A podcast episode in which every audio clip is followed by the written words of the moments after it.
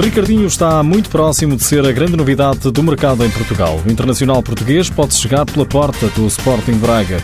Já data para ficarmos a saber quais os convocados de Jorge Brás para representar Portugal no Campeonato do Mundo e saiba ainda quem está nomeado para melhor gol da época para a UEFA. Há apenas um jogador de futsal em tantos do futebol.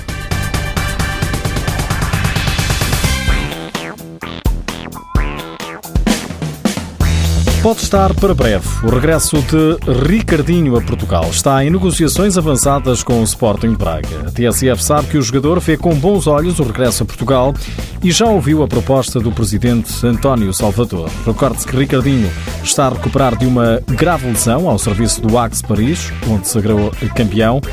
Terminada a temporada e devido aos problemas financeiros, o clube foi despromovido para o segundo escalão e o internacional português, considerado seis vezes o melhor do mundo, pode regressar a Portugal pela porta dos Guerreiros do Minho. O Braga aposta forte no mercado. Recorde-se que já contratou Pola, Elisandro, Tiago Brito e Fábio Cecílio, além de Vitor Hugo, atuais colegas da Seleção Nacional.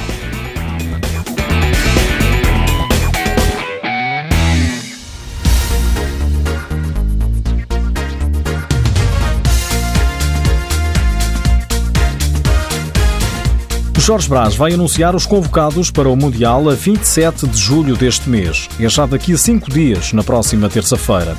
Em comunicado, a Federação Portuguesa de Futebol informa que o anúncio dos convocados vai ser feito em conferência de imprensa e vai decorrer no Auditório 1 da cidade de futebol ao meio-dia.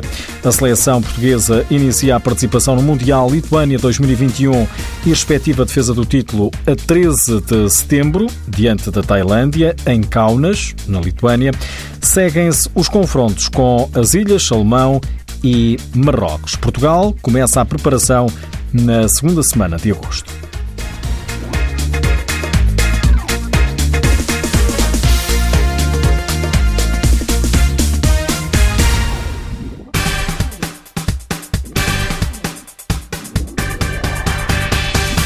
A UEFA anunciou a lista de 10 nomeados a melhor golo do ano e o de Ferrão está entre os eleitos. O golo do pivô do Barcelona foi marcado nos quartos final da UEFA Futsal Champions League, frente ao Debovetes.